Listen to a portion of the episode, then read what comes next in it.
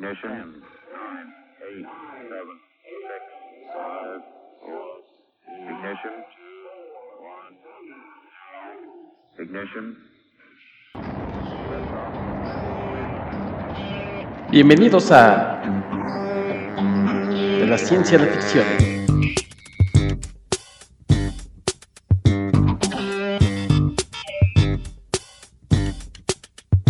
Un podcast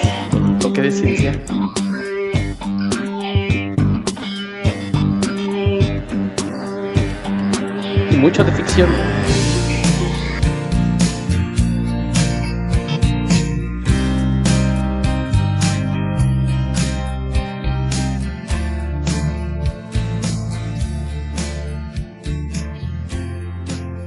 Bienvenidos a una nueva edición de su podcast de la ciencia a la ficción. Yo soy Héctor McCoy y los saludo como siempre esperando que se encuentren muy bien. Y hoy tenemos un autor que ya hemos hablado de él varias veces, pero tenemos a un director que hace su debut en este programa y para ello me acompaña el editor, traductor y escritor Alberto Calvo. Hola Beto, ¿cómo estás? Hola, ¿qué tal? Muy bien, gracias. Oye Beto, Philip K. Dick, la verdad es que ha hecho varias apariciones aquí en De la Ciencia y la Ficción, pero creo que es la primera vez que voy a hablar de él contigo, entonces sí me gustaría conocer tu opinión. ¿Te gusta, no te gusta? Si te gusta, ¿tienes alguna obra favorita? Y pues a mí me gusta bastante el, el trabajo de, de Dick. Ajá. Yo incluso, quien, quienes me conocen de mucho tiempo, a lo mejor se acordarán que la firma de mis correos electrónicos era una cita de, de Dick. Que, que, tenía que ver justamente con el lenguaje, digo, pues también es a lo, a lo que yo me dedico.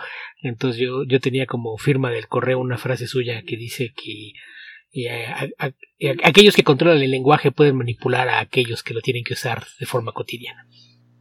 Ok. Entonces, entonces bajo esa premisa, pues creo que sí, sí es de, de esos autores que a mí la verdad es que me gustan muchísimo y de, de esas cosas porque es que mucha presencia por acá. Yo recuerdo que, que hubo una época, eh, por ejemplo a principios de los 90, que yo comentaba mucho con amigos aficionados a la ciencia ficción, que decíamos que era, era muy extraño que no hubiera más adaptaciones de trabajo de, de Philip K. Dick, porque pues era Blade Runner y párale de contar. sí. Y, y, y, pues adaptación entre comillas, ¿no? Porque pues es una interpretación bastante libre de, de la novela, de, de Soy a los androides con ovejas eléctricas, pero se nos hacía muy raro que no hubiera más y de repente en los 90 empezaron a caer proyectos y hasta vi movies, ¿no? Basadas en, en algunos de sus cuentos tempranos que eran los que se prestaban para eso. Recuerdo visto por ahí, no sé, cosas como Impostor o, o Screamer, eh, que son ejemplos de, de, de, adaptaciones en las que agarraron un cuentito de ahí que lo convertían en película. Por ahí está también este Paycheck, uh -huh. Pago, que también está basada en un cuento. Incluso un, un, buen amigo mexicano, cuando se graduó del CCC, su tesis para graduarse era una adaptación de La hormiga eléctrica, otro okay. cuento de, de Dick, que, que, también fue de las cosas que se ok. No, no solo hacías ciencia ficción, sino que decidiste graduarte adaptando un cuento de Dick. sí. Sí, pero, pero en general es un, un autor que a mí me, me gusta mucho. Eh, y en, en, sus dos etapas, ¿no? Porque como cuentista, eh, creo que su, su, obra es bastante menos densa. Aunque tiene muchos temas en, en común y, de repente, pues ese, ese afán por tener ciertos giros argumentales, creo que hay temas recurrentes que se, se mantienen a lo largo del resto de su obra pero conforme empezó a, a, orientarse a escribir solamente ficción más larga, novelas, creo que sí, la, los niveles de complejidad en su obra se, se vuelven algo extraño. Uh -huh. Y aparte es de, de, esas figuras que siempre son polémicas, ¿no? Porque eh, recuerdo que, por ejemplo, decía Isaac Asimov que él no entendía a aquellos sectores que decían que tenían que tener whisky al lado para poder escribir, porque decía, pues es que yo, yo de idea de que no puedes estar intoxicado, tienes que estar en, en pleno uso de tus sentidos y facultades para escribir.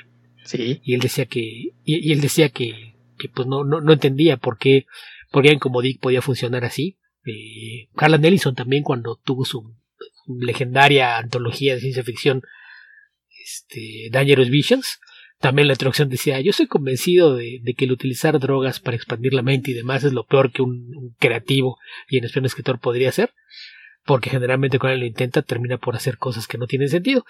Dicho lo anterior, no sé cómo carajos lo hace Philip K. Dick, pero es uno de los autores más lúcidos a pesar de todo lo que se mete. Sí.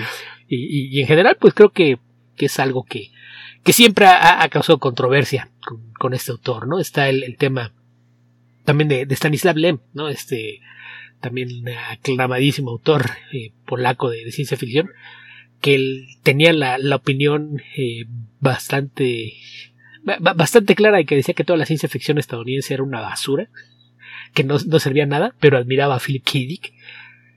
Y, curiosamente cuando lo, contactó, Stephen K. Dick inmediatamente lo reportó con la CIA. ¡Hey, ese tipo me quiere llevar al otro lado de la cortina de hierro! ¡Hagan algo!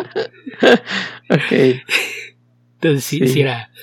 Era una figura bastante extraña y, e, e, insisto, es, es, de esas figuras que al, paso del tiempo sigue siendo polémico, ¿no? Y, muchas de, sus posturas y creo que uno de los temas recurrentes en, en, su obra es el, cuestionar lo que significa ser humano y el rol del individuo en, la sociedad, ¿no? Es, es creo que un, tema recurrente a lo largo de toda su, su eh, obra, no, no, importa si es en, la ciencia ficción o cuando hacía cosas de, misterio o thrillers, también es algo que llegó a hacer en, alguna época. Oye, acabas de decir algo bien interesante de que era una figura bastante extraña, porque efectivamente el tipo era medio paranoico, en algunos casos ya ¿Medio? al final, por decirlo amablemente, esquizofrénico también. Entonces, incluso se ve reflejado en algunas de sus obras, como es en el caso de Minority Report, que es la película que vamos a estar comentando. Eh, y eso lo hace. Sí. En general, su obra está plagada de paranoia. O sea, piénsalo bien, y desde Blade Runner, la idea de, de tener humanos artificiales que no tengas forma de saber cuándo lo son eh, era parte de, insisto, hace mucho esto de, cuestionar lo que significa ser humano y, ahí funciona en dos sentidos, eh, las, las hojas con androides eléctricos, ¿no? Que es el, el rol de, de, lo que significa ser un individuo y qué es lo que necesitas para considerarte un humano, si el humano nace o, se hace. Y al mismo tiempo, pues está el, tema de lo que puede implicar tener eh, humanos aumentados creados de forma artificial sin que el resto de la población lo sepa. Eh, mencioné hace un rato, por ejemplo, Impostor, eh, es un cuento muy cortito, pero pues también es, lo mismo, el, no saber en quién puedes confiar y en quién no. Y es algo que está presente en mucha de, su obra. Y, creo que Minority Report pues es uno, de esos ejemplos, ¿no? Y ¿Qué hacer para protegerte de lo que te rodea? Si pudieras saber lo que la gente va a hacer antes de que lo haga, sería lo ideal. Entonces, sí, sí creo que la paranoia es parte importante de los temas en su obra. Oye, y además no era de gratis, ¿no? Porque, porque él le tocó vivir una época en la que mucha gente, sí, efectivamente, el gobierno eh, investigaba, espiaba los movimientos de esta gente, ¿no? Para ver qué, hacían. Y entonces, pues obviamente él no, no, no podría decir este o falsear que, que el gobierno me anda investigando, ¿no? Porque sí, es lo que hacía. Sí, que habría que recordar que el gobierno de Estados Unidos desde los años 50, ¿no? Con el macartismo, veían como potenciales agentes comunistas a toda la gente que trabaja en industrias creativas. Eres escritor, eres actor, eres director de cine, dramaturgo, y no, no, no sé, desconfiamos de tus ideas. ¿Cómo sé que no estás tratando de propagar ideas comunistas para mirar el estilo de vida americano? Entonces, desde aquel entonces, pues sí, sí había una constante vigilancia acerca de lo que sea mucha gente creativa y en particular los autores de ciencia ficción con, con el añadido que pues su trabajo era justamente el, extrapolar algunas situaciones que había en el mundo a su alrededor, pues generalmente sí eran motivo de, de atención de las autoridades pensando en a qué, qué, qué, ideas está difundiendo este tipo. sí. Y, pues eso, él, él, sí era uno, a, lo mejor muchos lo, lo dan como que, ah, pues que me siguen, se van a aburrir pero él sí era de, los que era consciente de esa vigilancia constante y yo creo que eso era parte de lo que alimentaba esa paranoia que, se proyectaba en su obra. Sí, ya al final de su vida, bueno, quizás unos 10 años antes, sentía que, Dios le había hablado y que vivía como en universos eh, alternos, ¿no? recuerda que él recibía mensajes y con señales láser que eran enviados desde el lado oscuro de la luna directamente a su cerebro. Era lo, lo, que él decía. Sí. Sí, muy, muy sui generis la vida de Philip. Dick. Pero como lo mencionas, eh, nos, nos dio grandes eh, obras y temas de, que se han podido hacer adaptaciones y que la gente de ahora lo conoce más, ¿no? Que, que antes. Y, bueno, eso siempre será importante, ¿no? Que se conozca la obra de, un autor. Aunque sea, eh, yo no sé qué tanta gente a veces va a la fuente original una vez que ve eh, adaptaciones, como por ejemplo El hombre en el castillo, que a mí yo vi dos temporadas, la tercera de plano ya no la aguanté, pero a veces, a veces se desvían mucho, ¿no? De, lo que Philip K. Dick quería hacer. Pero, pero yo lo entiendo, o sea, son adaptaciones, pero a veces se desvían bastante de lo que él quería hacer.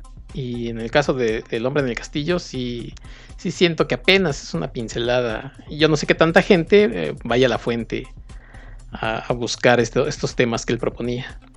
Sí, de, de, de Man in the High Castle creo que la primera temporada lo que hizo fue capturar muy bien esta idea de, de la paranoia y, y presentarte un, un mundo en el que las cosas son de forma distinta y lo adaptaba bien al presente. Y, y en la segunda temporada empezó a tomarse algunas libertades y sigue en la tercera Muchas. como que no me acuerdo, como que no me acuerdo de dónde partieron, en no. qué estábamos, pero pero sí es, es- aparte digo no, no es extraño que, eso pase cuando alguien adapta una obra de, de ficción, ¿no? Ya, ya sabemos que hay casos en los que parece que compran los derechos del libro nada más para usar el título o los nombres de los personajes, porque a veces lo, lo que ves no tiene nada que ver con, con el libro o el cuento en el que se inspiró. Entonces, pues también no. En, ese sentido, yo hace mucho que aprendí a, no esperar fidelidad, porque a lo mejor habrá quien, quien logre hacerlo en esencia, habrá quien sí toma la, la trama principal, pero en la mayoría de los casos, sobre todo son producciones de estudio en Hollywood, es muy probable que termine desviándose y yéndose por un lado completamente distinto. Sí, ya no voy a hablar de, de Blade Runner, ya lo hice con, con Armando, por eso tenemos de ejemplo hoy Minority Report, que antes de entrar un poco en detalle en el, en el cuento, en este relato corto, pues vamos a hablar del otro personaje del que es la primera vez que aparece, que es Steven Spielberg.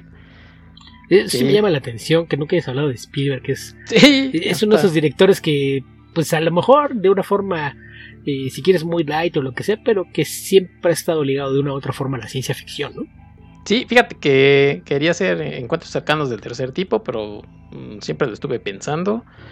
Iba a hacer un episodio de inteligencia artificial, pero alguien me dijo, ah, mejor no. Saludos a Armando Saldaña. Y pues se fue postergando y hasta hoy en el episodio 99 de la ciencia de la ficción aparece Steven Spielberg que para yo, según yo, mi- es mi opinión, a ver qué opinas tú, Beto, pero Steven Spielberg es el padre prácticamente del blockbuster gringo. Y pues sí, porque si lo piensas bien, en realidad los blockbusters nacieron con Tiburón. Sí, De, hecho, Tiburón eh, se estrenó en el verano por accidente. Hubo tantos retrasos en, la filmación que, la tuvieron que mover porque la realidad es que se iba a estrenar en, a fin de año, en, diciembre, que era en lo que se considera como la etapa fuerte. Y, y la verdad es que tuvieron tan mal clima en, en la isla en donde estaban filmando que se fue retrasando, se fue retrasando y la película se estrenó en, en el verano, que era una época en la que a los estudios no les gustaba estrenar películas porque consideraban que la gente se iba de vacaciones y estaba más interesada en irse a la playa o, a, pasear que en ir al cine. Entonces por eso no les gustaba estrenar en, esa época. Y, y, pues resulta que Tiburón demostró que estaba en un error y, y de ahí para acá pues la mayoría de los estudios ponen sus estrenos grandes justamente entre digamos entre mayo y agosto. Son lo que hacen como los meses sí. fuertes para la taquilla pero todo partió con, con tiburón. Entonces pues sí de, de una u otra forma sí sí creo que no está nada errado el pensar en Spielberg como el, el padre del blockbuster aunque haya sido por accidente. Pero vamos a, a lo largo de, de los años eh, pues algo que sean sus producciones justamente lo, lo que sea la ciencia ficción es que fue de, de los primeros Oye, directores en, empezar a usar che. ¿Qué Algún día vamos a hablar de tiburón. ¿Cuándo? Bueno, amigos de la ciencia de la ficción, pongan atención. Bueno, espero que hayan puesto atención. Y continúa, Beto, por favor. Próximamente vamos a hablar de tiburón. Sí, eventualmente llegaremos ahí. Eh, que, que- que insisto, eh, el, el hecho de haber tenido esta película tremendamente exitosa, como que le dio cierta libertad de repente para poder eh, embarcarse en proyectos caros, ¿no? Que a lo mejor Sí. el estudio us- usualmente le hubiera dicho que no a un director, pero voltean a ver, oye, pues Tiburón costó eso y ganó todo esto. No, pues sí, a lo mejor vale la pena el riesgo. Y, y es así como, pues creo que ellos, creo que su primera, eh, su primera película de ciencia ficción que, que caería dentro de ese, ese esquema de, pues es, es una película cara, tendría que ser E.T. Que, que Sí. también creo que ahí muchas veces a la ciencia ficción a veces la descartan porque la ven como una película familiar, ¿no? Más que como una película de ciencia ficción. Pero pues se puede ser las dos cosas, entonces no, no veo por qué, por qué no. Porque digo, antes de eso, que, que fue como cinco años antes, fue Encuentros Cercanos, pero es una película de bastante menos presupuesto, ¿no? No hubo más que por ahí a- a- algunos sets de luces con los que más te insinuaban más las cosas más que mostrártelas. Pero, Sí. pero a partir de, de los años 80, que, que primero pues eh, con, con el otro niño dorado que, que al parecer eh, eh, pues, tenía una máquina de imprimir billetes cada que es una película, cuando crearon Indiana Jones en, el 81, pues creo que a partir de ahí ya, ya no había vuelta atrás, ¿no? Era, pues estos dos, eh, dales el cheque en blanco, que hagan lo que quieran, de todos modos seguro van a ganar dinero. Y de ahí para el Real, ¿no? Ahí, ahí se, se fue dando esta, esta silla de de los estudios invirtiendo fuerte pensando en tener películas que en el verano eh, multiplicaran esa inversión. Pero, pero sí, insisto, me, llama un poco la atención que no, no hayas hablado antes de, él, porque, ok, entiendo que dices que en cuentos cercanos por alguna razón no, se dio, y ti, pues sé, que hay mucha gente que, que la ningunea justamente por ser una película para toda la familia, pero cosas más recientes pues, creo que hubieran encajado, ¿no? Está por ahí eh, desde Jurassic Park hasta inteligencia artificial, ahora Minority Report, pues creo que sí, sí había por dónde, ¿no? Ya no, no, no, entramos en cosas como la guerra de los mundos porque ahí sí me, me duele la cabeza, ¿no? No quiero hablar de eso. Oye, entonces sí miento, porque sí hablé de Jurassic Park con, con ahí está. Vidal. Ahí está, entonces sí, sí tenías ya alguna aparición de Spielberg por acá. Sí, pero creo que Vidal fue muy parco. como siempre lo es. con Steven Spielberg. Sí, pues es que. Eh, eh, es que, pues, al menos para nuestra generación, creo que todo el mundo le tiene cierto cariño por las cosas que nos dio en la infancia, pero como que después te, te vuelve cínico y, ves mal muchas de esas cosas, ¿no? Además de que sí tiene películas que, que sí son como para escupírselas en la cara. Estoy viendo Ready Player One. Ah, bueno, por ejemplo, Waco es de los que le encanta Red Player One. ¿eh? Ah, pero, pero en el caso de, de, Waco recuerda que para él es más importante divertirse que la historia. Sí, lo sé. Y, pues ese es un, un, festival de cameos de cultura pop. Entonces entiendo perfectamente por qué le gusta. ¿Te acuerdas cuando hablamos de The Thing, de la cosa? Por ahí apareció el, que en ese año había salido precisamente de ET. Entonces decíamos, ah, ¿cómo esa cosa este, eh, eclipsó, ¿no? Por ejemplo, algo tan tan grandioso como fue este de ti. Pues sí, incluso Blade Runner. porque ibas al cine y podías llevar a la esposa, a los hijos, a los sobrinos, a la abuelita y se iban todos juntos a ver e y, y quiero ver quién era el valiente hombre de familia que llevaba a alguien más a ver The Thing. No, Es, la, es, que te ibas a ver un jueves en la noche tú solo. Bueno, digo, yo, yo me imagino, ¿no? Porque yo, yo estaba muy pequeño para hacer eso. Bueno, dicen que hasta llevaban a la gente a ver este la ira de Khan antes que el The Thing. Ya ahí sí, cosa de cada quien. Oye, esto, eh, Steven Spielberg tiene una, como dices una larga filmografía. Creo que los 80 fueron como su época dorada. Y ya después de los 90, obviamente, del inicio de este siglo, pues ya fue incluso diversificándose. Pero tú, por ejemplo, tendrás alguna película que digas, uy, esta sí me encanta. Yo soy muy fan de sus primeras películas. A, mí me encanta Duel. Yo, yo, yo, sé que Duel es un homenaje a Hitchcock. Es muy, muy buena. Es sobre un, un vendedor que anda en carretera y de repente lo empieza a aparecer un trailero. Es una película que prácticamente no tiene diálogos. Es, su primera película, es del 71, 72. Y después está obviamente Tiburón. Que, que, insisto, es una película que a mí también me fascina. Encuentro cercano, que nunca fui gran fan. Aprendí a apreciarlo un poquito ya. esa ya de, de adulto, de niño, la encontraba muy aburrida. Y, lo que decía, lo, el, el, cariño que tienes que te sobra por las cosas que te dio en la infancia. Ahí no podemos dejar de mencionar eh, los casos del arca perdida, el extraterrestre, Indiana Jones y el templo de la perdición. Creo que es, eh, es por ahí. de la segunda mitad de los 80, cuando decidió que quería que lo tomaran en serio y, quería hacer eh, películas de, esas que fueran nominadas para muchos premios. A pesar de eso, me, el, color púrpura me hace una buena película, pero sí me parece demasiado artificial en cómo la hizo. Pero por ejemplo, El Imperio del Sol, que aparte es una adaptación de un libro de H.G. Ballard, que es un, autor que tiene mucha relación con la ciencia ficción, aunque esa novela en particular no tiene absolutamente de ciencia ficción, porque más bien son sus, propias experiencias, es, lo que él vivió durante la Segunda Guerra Mundial. Él, estuvo eh, en un campo de prisioneros en Japón, porque su familia vivía por allá. Entonces, eh, pues eh, ahí el, lazo que hay entre esa película de ficción es más por el autor del libro, pero no, no tiene nada de eso. Pero, pero insisto, hay películas de, de, Spielberg que les tengo cariño por el momento en el que las vi. Eh, la, tercera de Indiana Jones que todavía entra dentro de eso, que ya fue en, mi adolescencia. Hook me genera sentimientos encontrados desde un principio, lo mismo que Jurassic Park. Jurassic Park sobre todo porque soy gran fan de la novela y creo que la, la película, con todo lo entretenida que es, creo que le queda mucho de ver al libro Eh, el, el mundo perdido, ese sí, ni hablar, creo que sí fue Sí, eh, resbalón exitoso, pero resbalón de pena ajena. Y, y ya de, de lo que he hecho de, de la de los 90 para acá, pues hay. eh, Es en donde cae Minority Report. Creo que hay cosas muy buenas en lo que hace, pero a, a- a veces sí le encuentras más de un asterisco a sus proyectos, ¿no? Sí, como en este- en el inteligencia caso de ciencia ficción. Inteligencia artificial y Minority Report creo que comparten un, tema de, de que quizás si, si hubiese cambiado el tercer acto, ambas funcionarían mejor, pero. Pero pues eso, e, e insisto, mucho de, de, de lo que me gusta de mucha de su obra es que de repente hay películas que sí parecen hechas con la única intención de tener nominaciones a premios, ¿no? O sea, Sí. estamos hablando de cosas como La lista de Schlinder, Amistad, y Salvando al Soldado Ryan, y Múnich. Creo que son, son películas que, aunque están bien hechas, se sienten huecas, artificiales, ¿no? No, no, no sé cómo, cómo decirlo. Y, Ok. e- e insisto, lo- los últimos años sí es. eh, a veces es un volado, ¿no? No, no, no sabes qué vas a ver con hacer una película de, de- de Spielberg.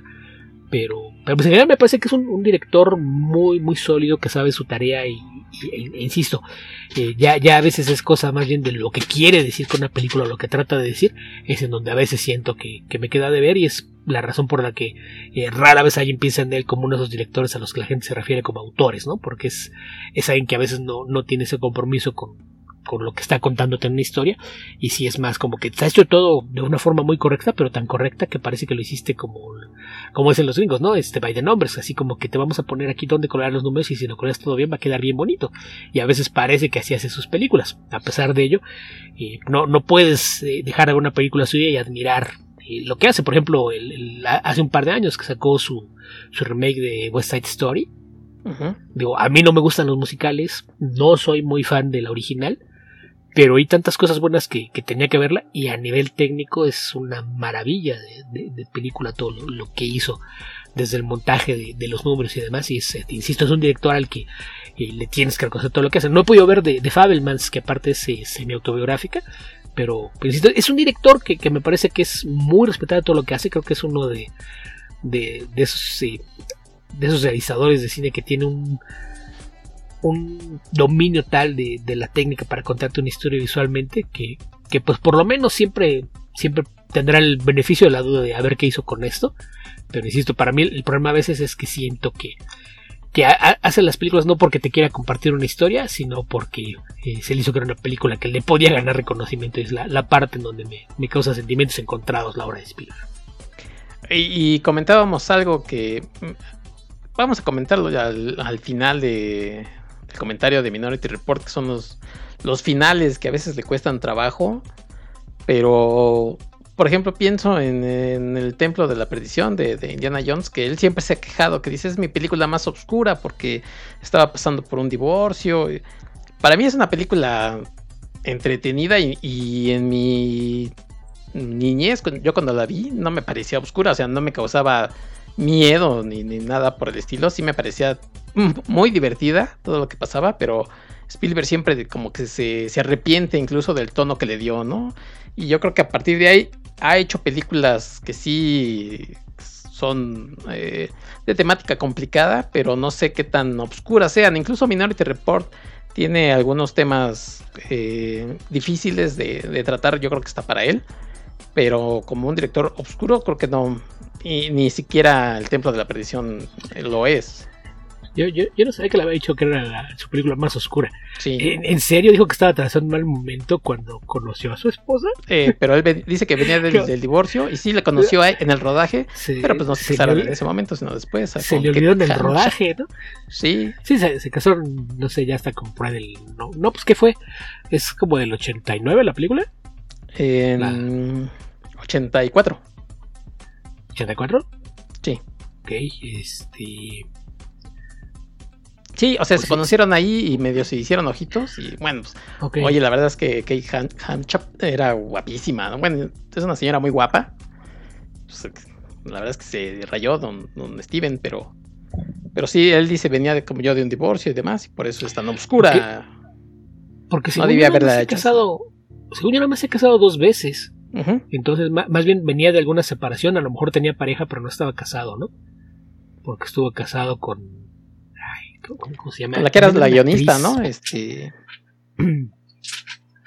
yo sé, era una actriz y cantante, pero no, no, ¿Sí? no recuerdo el nombre. ¿No era una que era a mediados guionista del- también?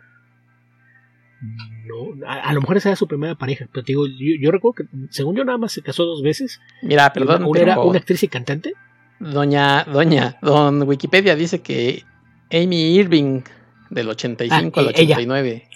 Ella era la, la actriz a la que me refería. Sí. Y, y después de eso se casó, me imagino que pone como el 91, 92 con 90, Kate y- Capshaw. ajá, 90, 91. Pero, pero si el templo de la aparición es del 84, a lo mejor tuvo alguna relación previa, pero no estaba casado, ¿no? Entonces, más bien era una, una separación más que un divorcio.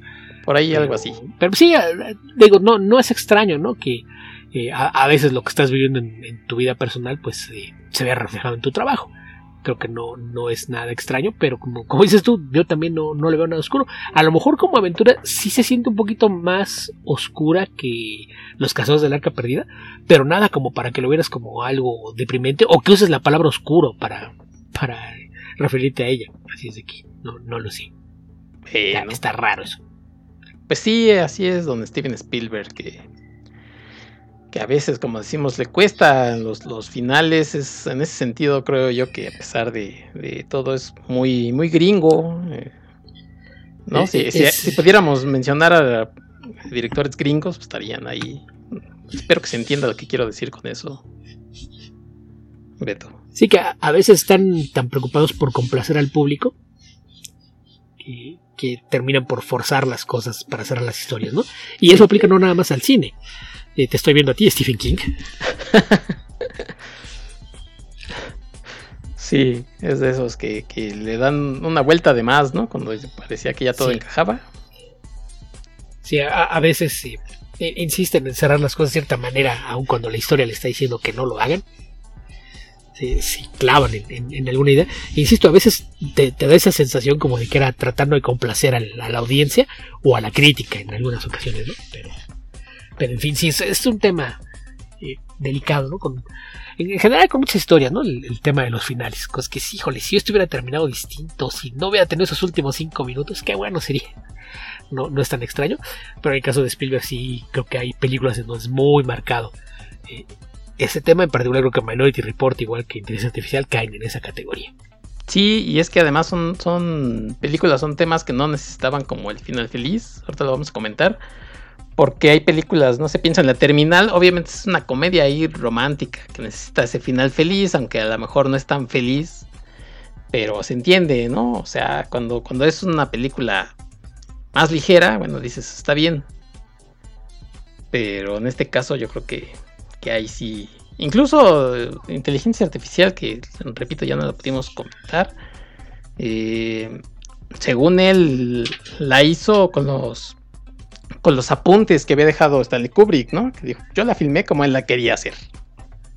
Sí, Pero yo creo que sí habían sido dos películas diferentes, o son dos películas diferentes. Sí, sí, no, no, no creo. Porque aparte, a- a- así sigue dos apuntes, tú tienes una visión distinta de cómo contar una historia. sí, Eh, Y, y no se me ocurre un director más distinto a Spielberg que Kubrick. Entonces, por mucho que tuvieras las notas de lo que quería hacer, la interpretación que hagas de estas seguramente va a resultar en algo distinto y, pues es parte de- del tema. Pero mira, en el caso particular de Minority Report, ya, hablando de lo que sabemos un poquito de la paranoia y, mucho lo que activaba a, Dick, algo bien común es que a él no le preocupaba que sus historias tuvieran un final deprimente o en el que el protagonista pierda o, le vaya mal, ¿no? Entonces probablemente a, a- Dick sí le hubiese eh, causado cierto malestar ver cómo cerró la historia Spielberg. sí, sí, sí, se quejó cuando estaban haciendo las adaptaciones de Blade Runner. Hasta que por ahí eh, medio vio un corto, dijo, bueno, eh, visualmente sí es lo que yo me imaginaba, está, está bien, ¿no? Pues, ah, ya, después, ya después checamos más lo de la, lo de la historia, pero visualmente, Sí, que, palomita. que a, ve- a veces también tiene mucho que ver con, con qué tanta interferencia de parte del estudio, ¿no? Es, es algo también común. Y en el caso de Runner sabemos que lo hubo, ¿no? Ah, Ahí, ahí y está perfectamente bien documentado todos los cambios que le pidieron constantemente a, a Ridley Scott. Pero en el caso de, de Spielberg vamos a lo mismo. Spielberg es alguien que se ganó y con, con los éxitos en taquilla el tener carta blanca y libertad para maniobrar. Entonces, él no puede decir el estudio me obligó. Porque de hecho, eh, a- hace mucho, mucho tiempo que las películas las produce su propia compañía. Entonces, no, no- él no tiene ese problema de, ay, yo no quería hacerlo así, pero me obligaron. No, Sí, ahí sí no. Bueno. Pues Minority Report o eh, el informe de la minoría. Sentencia previa. se Sentencia previa. Bueno, fíjate que, que hay, no sé si sea un, el, el- la traducción que le dieron, porque además tiene como dos puntos, ¿no? O sea, le dejan el original, le dicen sentencia previa, o sea, apréndete el, el en inglés, pero le anexamos este otro, ¿no? Por, por si las dudas. Porque nadie Sí, le dice que- sentencia previa. que fue algo que a, a inicios de este siglo, desde finales de los 90 lo empezaron a hacer con, con muchas películas, ¿no? Pero yo recuerdo que, que ese fue el título con el que. La verdad no me acuerdo si tenía el, el original en inglés, pero, pero recuerdo que se anunciaba aquí como sentencia previa. Sí, yo me acuerdo que sí, bueno, según yo, ¿no? Pero ahora, pues como ya todo el mundo la conoce como Minority Report, pues a lo mejor ya dijeron, ah, ya déjale así, ya. Que originalmente iba a ser una continuación de Total Recall de, de Verhoeven, de película que ya Ah, sí. aquí con, con Armando, película de donde sale Schwarzenegger. Iba a ser una continuación, no sé dónde le veían la continuación, pero dijeron, sí, nos la aventamos, ¿no? Total, No, como no- dices no es tú, extraño, nombre. Ah, Hay veces que lo que hacían era comprar obras de, del mismo escritor y decían, ah, pues le vamos a poner el mismo protagonista a todas y lo convertimos en una franquicia. Sí, Y al parecer eso es lo que querían hacer aquí y va a ser Quaid el, el protagonista de este. Que a- ahí sí era un poquito extraño porque pues no, no, no encajaba ¿no? el mundo que presentaste a- antes de que lo viéramos Sí, no. a, a Quaid huir hacia Marte. Como que no tiene nada que ver con un lugar donde existiera la división de precrimen. Sí, a menos que fuera algo que tuviera que ver con los recuerdos que le habían implantado. Bien raro. Que recordar que Total Recall fue de 1997. Entonces el guion estuvo por ahí un par de años rodando hasta que Jan de Bond, el director de Speed, dijo yo, yo me la viento. Y también llegó a manos de Tom Cruise, que, que le interesó hacer esta, esta película. Pero dijo, sí, pero mándensela a Steven, ¿no? A ver qué le parece eh, esta historia. Y finalmente Jan de Bond pues, aparece por ahí como productor ejecutivo, ¿no? Para que no, no, no dijeran que no le dieron una lanita y, y ya. Entonces, pues con Tom Cruise y Steven Spielberg, pues parecía una apuesta segura, ¿no? Una de esas, como decimos, blockbusters que iban a ganar mucho dinero. Lo hizo, hizo mm, bastante dinero, decente, digamos. Pero tampoco fue como la gran película de taquilla. Sí, pero va- vamos, recaudó más de tres veces su presupuesto, lo cual posiblemente dejó contenta a mucha Sí. gente, pero, pero tú esperabas a lo mejor algo más, ¿no? Un director taquillero, un actor taquillero, y, y, pues a la película le fue bien, pero bien a secas. Oye, y bueno, por lo general yo no nunca digo estas cosas, Beto, nunca, nunca las decimos. Pero por ejemplo, en la valoración de los críticos ahí en eso del Rotten Tomatoes, lo tienen en un 90%, esto es bastante alta, se ve que sí les gustó. Y digo, nada más como, como trivia, ¿no? Ahí de lo de la crítica, que también le gustó. Eso casi nunca lo comentamos. Sí que ahí también nada más había que aclarar que a lo mejor mucha gente no, no lo sabe, y porque muchas veces cuando hablas del porcentaje de Rotten Tomatoes, hay gente que lo ve como la calificación de la No. película. Y, y no, que tenga 90% no es que le estén dando un 9 de 10. Quiere decir que el 90% de los críticos que la reseñaron consideran que es una buena película. Y, y- Sí, podrían ser dos de pues reseñas. eso- eso implica, por ejemplo, reseñas. Sí, que. Ajá, pero eh, ahí sí también habría que ver eh, sobre cuántas reseñas, pero en general quiere decir que fue mayormente bien recibida, Sí. ¿no? Y, y vamos, el, el que digan que es positiva, pues ahí caen eh, lo mismo, eh, digamos, con un sistema de cinco estrellas. Cualquier crítico que le diga 3, 4, 5 caen en ese porcentaje. Entonces, sí, a, a- a veces sí puede ser un poquito engañoso. Es más como para crearte una, una idea eh, general de la recepción que tuvo la película, ¿no? Porque sí, a- ahí creo que a veces la gente lo malinterpreta, que dice, no, ¿qué, ¿cómo va a tener el 90? Si está mal, no, tan muy, mal muchas algunas cosas, no, no, eso no funciona.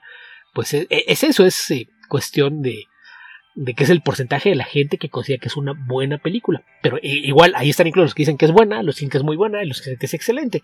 Eh, entonces es, es algo que tienen que tener en cuenta porque hay otros sitios que sí, sí utilizan sistemas eh, distintos, ¿no? Porque, por ejemplo, está por ahí Metacritic, que sí utiliza un... e- Ellos sí como que promedian las calificaciones, Sí. ¿no? Es que creo que, que es eh, algo que a lo mejor puede ser más cercano a lo que la gente espera de Rotten Tomatoes. Y hay otro sitio que se llama Cinemascore. Que les ponen calificaciones como de escuelas. pero como escuela gringa, ¿no? Que es, es con letras en lugar de números. De, de Pero- A a F. Cinemascore. Sí, Cinemascore creo que es de la audiencia, ¿no? Eh, sí, sí, hay, hay esa audiencia ahí, no son críticos. Es cuando salen y ven la película, les dicen, a ver, llénenme este formulario.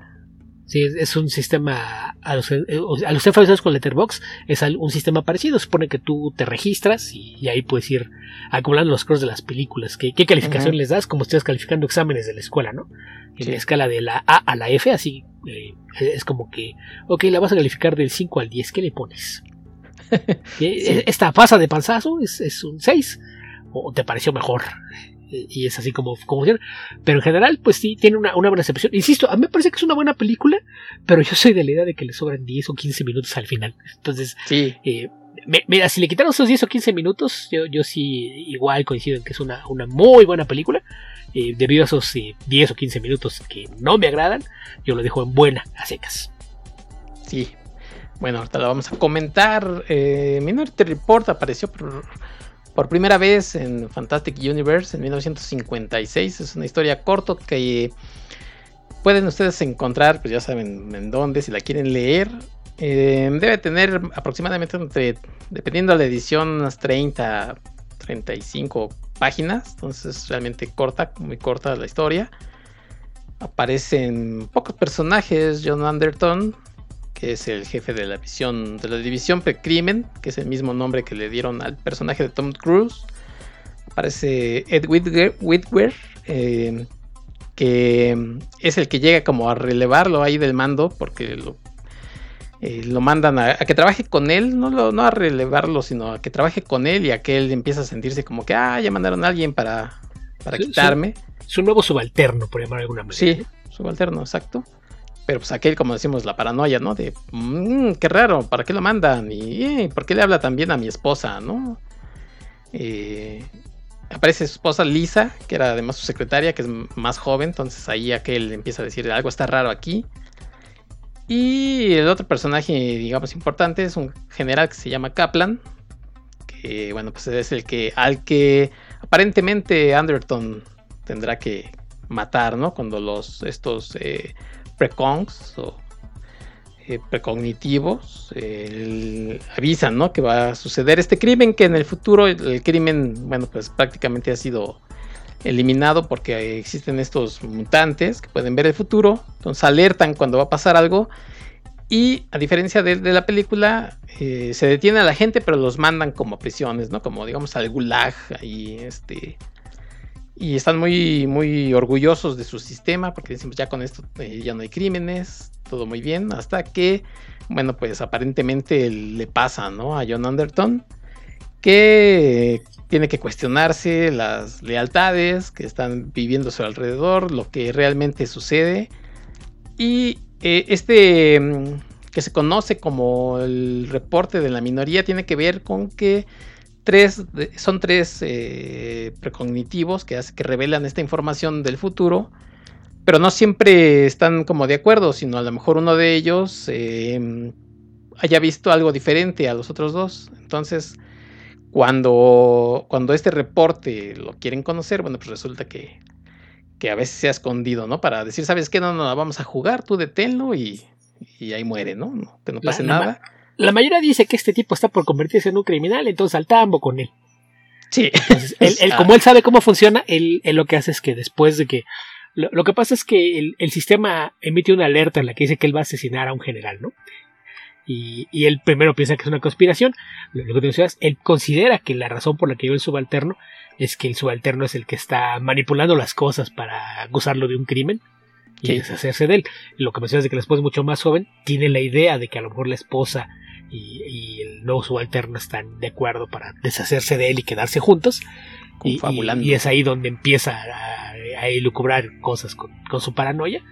Y, y después de, de que se da cuenta de, de que pues, las, cosas se están dando para ponerlo en presencia del general que se supone que va a matar y cosas por el estilo, llama al departamento para preguntar si hay un, reporte de minoría, que es como, como se conoce esta idea cuando eh, uno de, de los eh, precognitivos eh, vio algo distinto a los otros dos, ¿no? que, como dice, son cosas que nunca se hacen públicas, pero él sabe cómo funciona, entonces pregunta y sí, le dicen que en efecto que hay uno en el que se supone que eh, uno de los premonitivos dice que Anderton evitó asesinar al general cuando supo que existía la predicción. Entonces, pues ahí, es donde está el ok. Y ahora como le, le, pruebo a la gente que en realidad lo que dijo la minoría es lo que yo quiero hacer, no lo quiero matar. ¿Por qué? y es en donde empieza esta, idea de la, persecución y demás, mientras él sigue sin, saber si puede confiar en, su propia esposa. Sí, entonces ah, ahí em, tiene algunos paralelos con, la película, creo que, que em, está, el argumento está bien adaptado, aunque por ejemplo hay algunas cosas que sí, de pronto Steven Spielberg decide tomar em, decisiones diferentes, ¿no? Porque en la película, bueno, todo se basa en que de pronto aparece un nombre, eh, tipo, ¿qué es? Joe Crow, una cosa así. Eh, y dice, yo ni lo conozco, o sea, ¿cómo que lo voy a matar? Em, rápidamente les digo los nombres de los protagonistas para que ustedes los recuerden. Obviamente Tom Cruise, Colin Farrell, que es el subalterno este, que aquí en este caso sí llega a decir, a ver, a ver, ¿cómo está esto del, del precrimen, no? Porque hay algo que, no, como que no, cuadra del todo. Sobre todo la película es un estado el que está utilizando esto y lo quieren como eh, que se use en todo, todo Estados Unidos. Entonces llega ahí a, ver de qué manera funciona este Y que se supone que esa es, esa es, la razón por la que ocultan los reportes de minoría, porque es lo que demostraría que el sistema no es infalible y entonces no quieren que nadie se entere para que todo el mundo piense que es seguro y es la mejor forma de evitar el crimen y, por eso es que se esconden. Sí.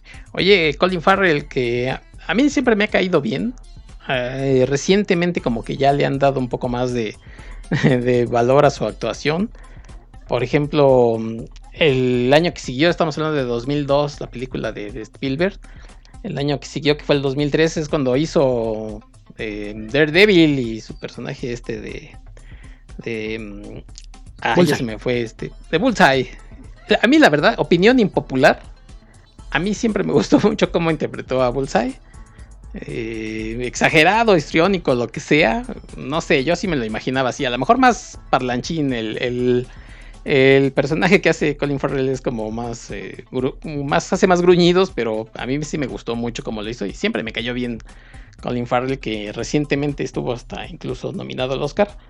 Y aquí está, está bien, me parece que está bien, aunque sí tiene algunas escenas que se me hacen como raras en las que Spielberg, no sé por qué le dijo, oye, máscate el chicle, compadre. No, no, no le veo sentido, pero bueno. Este, creo que Colin Farrell es un tipo simpaticón, a pesar de que eh, hubo un momento en el que él mismo dice que, por ejemplo, en Alejandro, en Alejandro Magno, ahí sí creo que fue su punto más bajo, pero no creo que haya sido su culpa. No, no eh, vamos ahí, a veces depende mucho de lo que esté haciendo el director, ¿no? Pero en general yo coincido contigo, me gusta mucho su trabajo desde hace mucho, yo desde que cargó las primeras películas donde lo vi, siempre me, pareció que era un buen actor y a lo mejor a veces el problema es que no elegía bien los papeles, ¿no? Que, que él empezó su carrera haciendo eh, películas y bastante de, bastante menor perfil, aparte de que inició y pues en producciones inglesas que, que rara vez se conoce en otras partes del mundo. Y, este fue su primer papel grande en, América, ¿no? Que fue, creo que ese mismo año o el año siguiente, ¿no? Fue cuando salió este Boots que era Enlace Mortal en español. Que es eh, en la que pues casi casi es el único actor, ¿no? Hay, hay por ahí una, una muy breve participación de, de Forrest Whitaker y un cameo que si parpadeas no lo ves de eh, Kiefer Sutherland bueno, aparte de, su voz, que su voz sí aparece a lo largo de toda la película, que, pero, sí, la que le está hablando. Pero, pero ahí, ahí me parece que es un, muy buen trabajo. Y, digo, las películas que hizo en esos primeros años, eh, en el caso de Daredevil, creo que Daredevil tiene un problema de, tono. Y, cuando ves el directo te das cuenta de que sí, ahí había pleito entre el director y el estudio. No, no, sabía lo que era hacer con la película. Y se nota en el resultado final. Pero, pero muchas de las películas que hizo en esa década, por ejemplo, me acuerdo de, de Verónica Guerin, que, me gusta también mucho. Alexander, así como dices, es, mala, pero pues ahí yo, yo veo más a un Oliver Stone que no sabía lo que estaba haciendo que, que, sea culpa de él. pero incluso cuando intentó hacer eh, películas de, acción o tratando de, de convertirlo en, héroe, creo que son cosas interesantes, ¿no? SWAT me parece una mala película, pero creo que él hace un buen trabajo dentro de lo que cabe. En Miami Vice, aunque también no, no soy muy fan de, la película, creo que es la, que menos me gusta de Michael Mann, creo que él hace un buen trabajo en el papel de, de Sonny Crockett. Y, aparte lo, ha sabido siempre intercalar con películas eh, independientes o, de directores eh, más respetados, ¿no? Por, por ejemplo, El Nuevo Mundo creo que es de esas que fue de, de las primeras en donde la, la crítica sí decía, ah, qué, qué, qué buen trabajo hizo.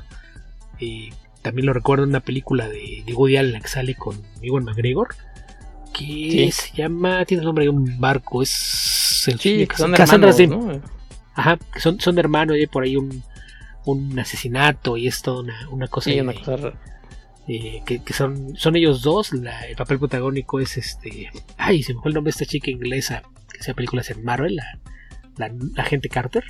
Es este. Peggy. Es, no, Peggy es el. No, está. Haley Atwell. Atwell. Sí, Haley Atwell.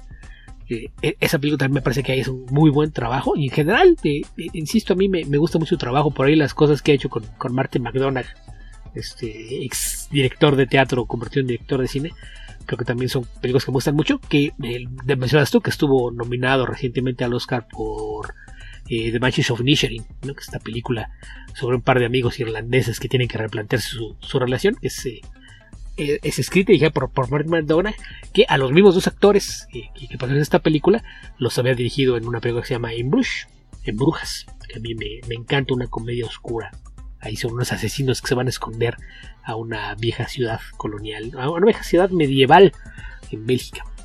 Ok. Sí, la verdad es que. Y, y, además, bueno, a lo mejor. Eh, no sé qué tanto te gustó a ti su trabajo en, en, The Batman. Pero la verdad es que estaba irreconocible, ¿no? Con, con esas capas de maquillaje. Sí, pues es, es, que la cosa es que ahí no, no, no lo ves debajo de todo ese maquillaje, pero, pero curioso que lo hayan elegido él para el papel, ¿no?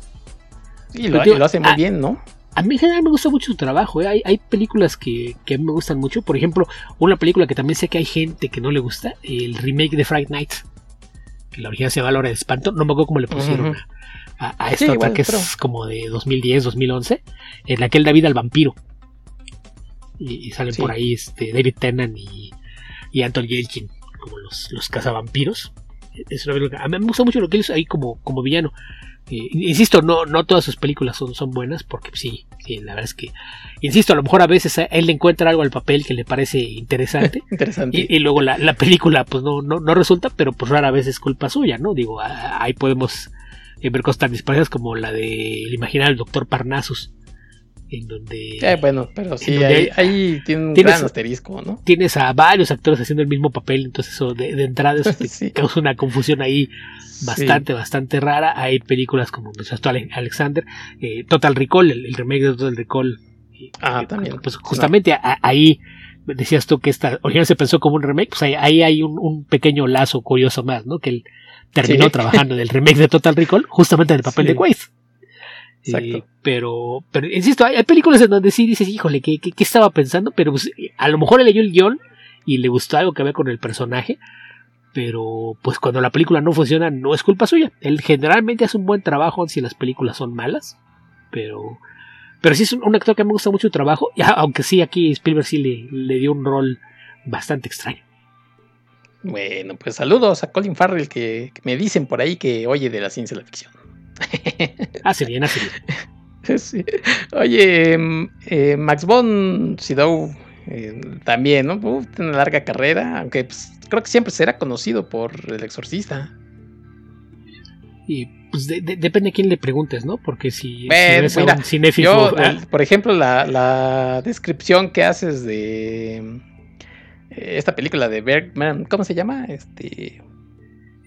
¿Cuál? ¿El séptimo ¿Del sello? séptimo sello? Del séptimo sello. Ajá, ¿qué, qué tiene?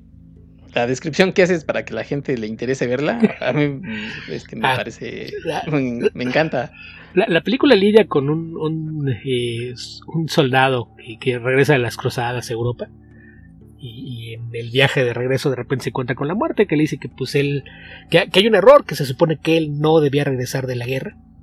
Y que se tiene que ir con él.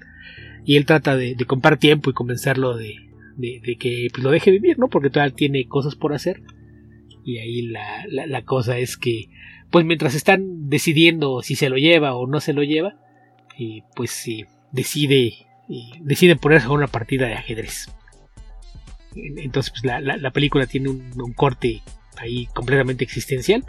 Y cuando tú estás pensando en, la clavadez de todo esto, pues te sorprende cu- cuando de repente mientras está pensando siguiente movida, la muerte le pues, estampa un pastel en la cara.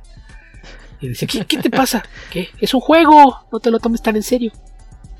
Es, es la, la clase de cosas que, que sí, generalmente provoca que, que la gente se quede pensando, ¿qué, qué, qué Sí, demonios la acabo de ver? película ¿Qué es más eso? complicada que, que eso, pero me encanta cómo, cómo, cómo le haces para que la gente se interese en la, en la película.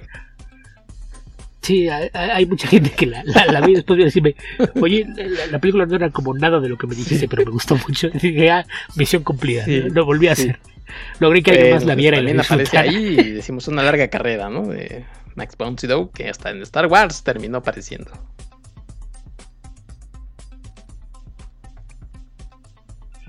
Sí, tiene por ahí un papel pequeñito pero importante en la trilogía de secuelas. Lo cual, pues no, no, no es culpa suya, ¿no? Pero, pero digo, pues ah, ti- tiene va- varios. Tú decías del exorcista, pues ahí el, el cura, que, el cura veterano, que es el que llega a asistir al, al padre más Oh. joven para realizar el exorcismo. Pero tiene montones de apariciones. A lo mejor para, También. para cinéfilos más recientes, La Isla Siniestra, ¿no? Shutter Island, pues otro papel en el que a lo mejor lo, lo ubiquen, donde comparte pantalla con Leonardo DiCaprio, Mark Ruffalo, eh, Ben Kingsley. Podríamos hablar también de, de esa película un día. Sí, en general los thrillers basados en las novelas de... Ay, se fue el nombre. De Denis Dehan son muy buenas. Y esa es una de ellas. Ah, mira, así curiosidad para, para los que crean que Mac nada más sea cine este, de culto o, o- o raro y que a lo mejor es aburrido fuera de su aparición de Star Wars. Nada más para hacer una idea de qué tan abierto era hacer papeles extraños. Aparece como este villano en Rush Hour 3. Esta, esta saga de comedias de acción de Jackie Chan con Chris Tucker. Oye, Beto, ya hablamos de él cuando hicimos la de Flash Gordon. También es el villano. Ajá. Es- Justamente en donde le, le daba vida Es a correcto. eh, Ming el despiadado. o sea que pues era un tipo que a todo le entraba, ¿no? O sea, eh, a ver, yo le entro. como la mayoría de los actores europeos, ¿no? Es, eh, creo que en, en América siempre son más... eh, eh, existen muchísimos más prejuicios respecto a géneros y demás, y creo que en Europa sí son bastante más abiertos a... Pues es un trabajo, es una actuación, y si el papel me interesa, no me importa de qué se trate la, la película, porque también ba- bajo esa premisa había que recordar que fue villano de Bond en, en una de las películas no oficiales, ¿no? Nunca digas nunca jamás, él es No. eh. Ok. O sea que él sí tuvo una de esas carreras que dices, pues, ¿qué le faltó hacer? Pues creo que nada. Ah, sí, hizo, hizo de todo. Pero pues también es- estamos hablando de, de- de un actor que pues, vivió como 90 años, empezó a, a trabajar a los veintitantos y, y no dejó de trabajar hasta, hasta ya bastante grande, ¿no? Su- sus últimas películas han sido que este que habrá sido su última película. Pues yo digo que Star Wars, ¿no? Es probable. No, no, no, según yo sí hizo por ahí todo algo después, pero incluso en, en televisión llegó a hacer apariciones pequeñas y, y- y incluso roles de voces. Por ahí, si, si no mal recuerdo, hi- hizo hi- hizo trabajos de voz. Creo que hasta en Los Simpsons tiene una aparición, si no mal recuerdo. Es sí necesito checarlo, pero, pero no, no- no me acuerdo. Pero estoy casi seguro de, de que apareció alguna vez en Los Simpsons.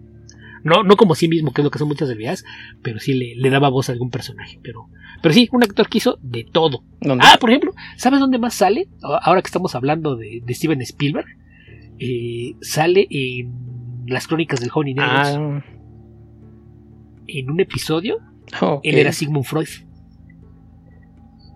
No, no me pones qué episodio porque hace mucho que no ve esa serie, pero, pero tuvo por una presión. Digo, él, él hacía de todo. Ahí, sí, sí, es de esas carreras que, que no le decía que no a nada. Insisto, hizo, hizo voces para animación, hizo cine del mal llamado de arte, y, y lo, lo que hacemos de Star Wars, incluso si no mal recuerdo, le, le dio la voz a su personaje, incluso en uno de los videojuegos, creo que en el de Lego. Así es de que sí, de esos actores que hicieron de todo. Sí, la verdad que es es que nos bueno. podríamos aventar todo un programa hablando de, de las películas que hizo. Pero Eh, como decía yo, continuemos con los actores. Eh, ya no nos vamos a entretener tanto. Neil McDonough, que apareció por ahí en Marvel como Dun Dugan. Ustedes lo, recuerdan. Que es de, las de las raras veces que no interpreta un villano, porque generalmente es villano. sale en, Red, creo que es Red 2. Si mal no recuerdo. Ajá, como el agente que nos anda persiguiendo. Sí. Em, ¿Quién más aparece? Tim Blake Nelson. yo la verdad no me acordaba que aparecía así cuando salió. Ah, mira. Ajá, yo, también fue. Ah, mira, no me acuerdo que lo había visto aquí. Porque él, más bien cobró notoriedad en, los últimos 10 años, ¿no? Yo creo que es esos actores que también es muy bueno, pero, pero no, no es tan famoso. Y, sí, en los últimos años es cuando se, empezó a ser más conocido. Em, Samantha Morton, que ella es Agatha, una de las de las precogs bien, también ha hecho varias, varias cosas en series, en, cine. Em, Catherine Morris, que es la, esposa de Tom Cruise, una actriz veterana, Luis Smith. Y muy brevemente aparece Peter Starmar, que em, se acordarán de, ellos en esa película que es No Constantine, dice, Constantine, dice Beto, este, que era el mismísimo diablo. porque esa es la, versión americana, esa sí se llama Constantine. Esa, no cuenta, este, este no es John Constantine, este es Un día, un día ¿Con va a ser manita de puerco y vamos a tener que hablar de, de Constantine para que, te quejes a gusto. Pero, hablamos de ella junto con Army of God. Que, ni siquiera estaban adaptando lo que querían adaptar y estaban haciendo un remake de otra película. Bueno, pues coste. Este. Y, para que nos hables de todo el mundo de Constantine también si quieres, para que, para que no digas que, que no te que, que, de hecho, ya que hablamos de, de la esposa de, Spielberg, también aparece aquí su hija. ¿Spielberg? Jessica Capshaw es una, una de las policías. Ah, sí, una, de las que anda ahí en, el equipo de Percrimen, Percrimen. Ajá. Sí, en, Percrimen no, no es de los Peacocks, es de las policías que andan por ahí. Este... Creo que es la piloto de, del transporte. Creo que sí. ¿no? Es una como, pues sí, güerita, ¿no? También una chica rubia, como su mamá. de, hecho, se parece a su mamá. me pareció, la verdad es que no, cuando lo dije, como que quién me recuerda, pero sí. No, digo, no, no igualitas, pero sí tiene un aire. Oye, y ya nada más para terminar lo de los precox. Em, en el original sus nombres son Donna, Mike y Jerry. Y aquí decidieron pues, hacer como un homenaje, creo yo, a escritores de, de historias de em, detectives y de de, crimen y cosas así, porque ella es Agatha, que vendría siendo pues Agatha Christie. El otro es Arthur, que obviamente es Arthur Conan Doyle. Y el otro es eh, Dashiell, ¿no? Que es por Dashiell Hammett, que es el creador de, es, Dash de Sam Spade. De Sam Spade. De El Halcón Maltés, por si ustedes han oído hablar de, de, ella o han visto la película. Y son escritores, ¿no? De, detectives. Sí, sí, sí que creo que es bastante obvio por dónde iban los, homenajes, ¿no? Que ah, son, son, de esas cosas que a veces sí. Lo hacen, lo hacen los guionistas. Ahí eso me suena más a que fue cosa de los guionistas más que, de Spielberg. Porque Spielberg en realidad nunca ha hecho eh, cine de, detectives o de misterio, ¿no? Entonces, ahí sí no, no, me suena. Y los guionistas eh, son Scott Frank y. ¿Quién era el otro? Si me fui el nombre. Es. John Cohen. Que John Cohen no. A John Cohen no lo ubico. Pero Scott Frank, eh, por ejemplo, es el guionista de Out of Sight. Esta película de, Steven Soderbergh con. Eh, con George Clooney. Basada en un libro de Delmore Leonard que, a mí me gusta mucho. Que son, George, George Clooney y Jennifer Lopez. Entonces, a, mí, a mí me suena. Sí, esos guiños, ¿no? Sí. Esta idea de poner los nombres me, suena más a algo que hubiera hecho Scott Frank a que sea algo que haya pedido. Sí, yo la verdad es que tampoco me acordaba de esos nombres y ya cuando los dicen dije, ah, ajá. Pero bueno, está bien, digo, tampoco es que estorben ni, ni nada, ¿no? Em, y esos son más o menos la gente que aparece por ahí en la película. Que el, yo tenía muchos, muchos años, la verdad. Decimos desde el 2002, que no la veía completa. Y el principio, ese inicio donde estos precox eh, mandan las, las pelotitas para, para decir que, que ese, cuál es el crimen que se va a desarrollar, que en este caso son, es un crimen pasional y, y se va a cometer un crimen. Creo que todos esos, no sé cuántos son, 10 minutos o... Me, me sigue gustando mucho, ¿eh? Sí, la, la, verdad es que la secuencia de entrada está muy bien armada, ¿no? Porque eh, es una secuencia muy ágil, como son 10 o 15 minutos, y en esos 10 o 15 minutos entiendes cómo funciona sí. este mundo, entiendes lo que es la división de precrimen, entiendes cuál es la labor de, de los precox y cómo responde la policía a esas situaciones. O, o, o sea, en una sola secuencia que aparte es eh, tensa y uh -huh. muy entretenida, te da toda la información que necesitas para entender de qué se Todo, trata la historia que yo insisto, ahí es, es un, un, gran trabajo de guion y con un director que cuando tiene un buen guion le, le saca jugo, ¿no? Es, por, eso, por eso yo hacía mención de los Scott Frank, que sí me parece que son unos guionistas que, que, a veces no, no recibe el reconocimiento que se merece, pero sí esa secuencia de entrada hace todo lo que debe hacer un primer actor en una película. Te da toda la información que requieres y de una forma que no se siente como si te dijeran, aquí está el resumen. Sí, no sino que te lo hace de una forma dinámica y en una escena sí, muy, muy, muy orgánica. Te, te, explican bien cómo, cómo, es, cómo funciona este mundo. Y además ahí sí, por ejemplo, los efectos creo que todavía están muy bien. Este efecto de, de las pantallas como digitales, que no sé antes si se había visto, pero ahora es muy común pensar, por ejemplo, en, en Iron Man, ¿no? En, en, estas imágenes. Pero estamos hablando uh -huh. varios ¿Qué, años qué, antes. Es que en realidad sí, si lo piensas, incluso muchos de los gestos que se hace con las manos son cosas que se utilizan ahora en sí, tablets claro. y celulares. Pero en aquel entonces na a nadie se le ocurría que fuera a hacer cosas como esas con, con la tecnología, ¿no? Entonces sí, sí es de, de, de las cosas que sí. envejecieron bien.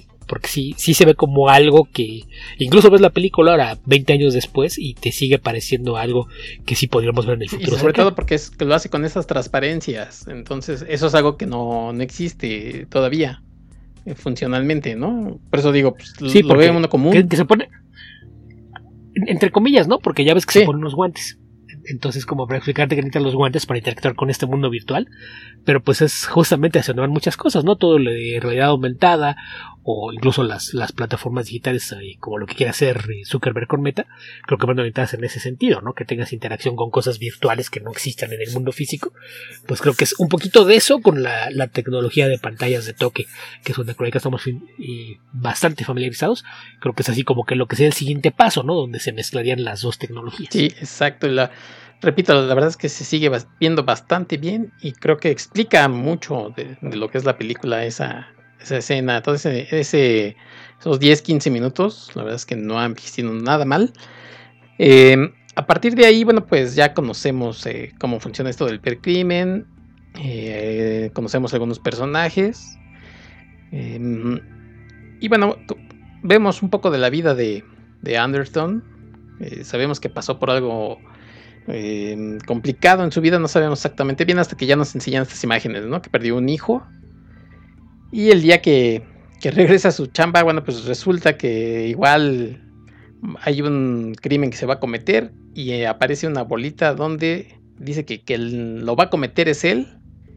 Y bueno, pues empieza la corredera, ¿no, Beto? Y ahí es donde. Ahí es donde empiezan las diferencias, por ejemplo, con el libro, que decimos que en el libro es un, un general que después se explica que él eh, sabía que a lo mejor el Anderton del libro no iba a cometer el crimen, pero este, entonces iba a decir, ya ven cómo eso no funciona del crimen y denos a nosotros eh, manejar como siempre eh, pues todo lo que es del crimen, o sea, todo esto lo vamos a manejar nosotros y no estas cosas, ¿no? Y en, el libro se van, en la película, perdón, se van por otro lado, que es que eh, después sabemos que esta persona la que tiene que matar o que va a matar el personaje de Tom Cruise es el que aparentemente había secuestrado y, supone el que ha matado a su hijo. Entonces sí, sí son dos caminos, creo yo, diferentes. Porque por un lado, el, en el libro es como, mira, sabes que el gobierno se quiere quedar con tus cosas. O por lo menos los militares.